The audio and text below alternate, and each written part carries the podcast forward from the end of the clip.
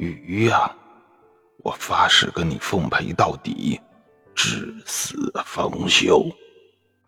依老人看，这条鱼不到死也不会放过他的。他在那儿静静的等待着天亮起来。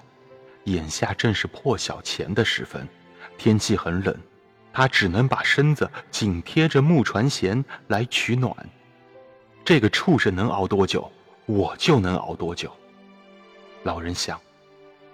天色微明，吊绳伸展着，向下通到水的深处，而那小船呢，平稳地移动着。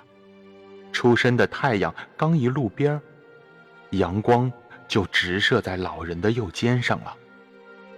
哦，原来他在向北走啊！老人自言自语地说着。也许海流会把我们远远的向东方送去，他想。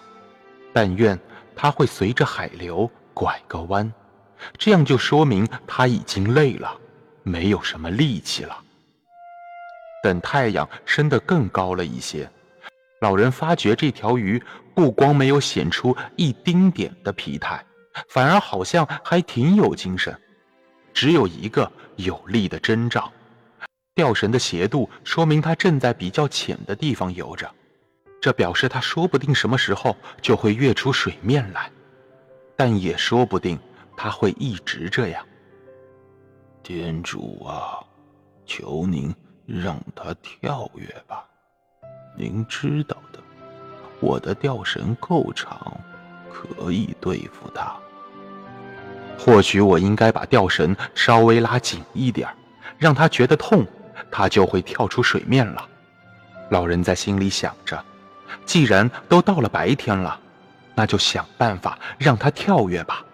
这样，它的脊背那些液囊装满了空气，就没法沉到海底去死了。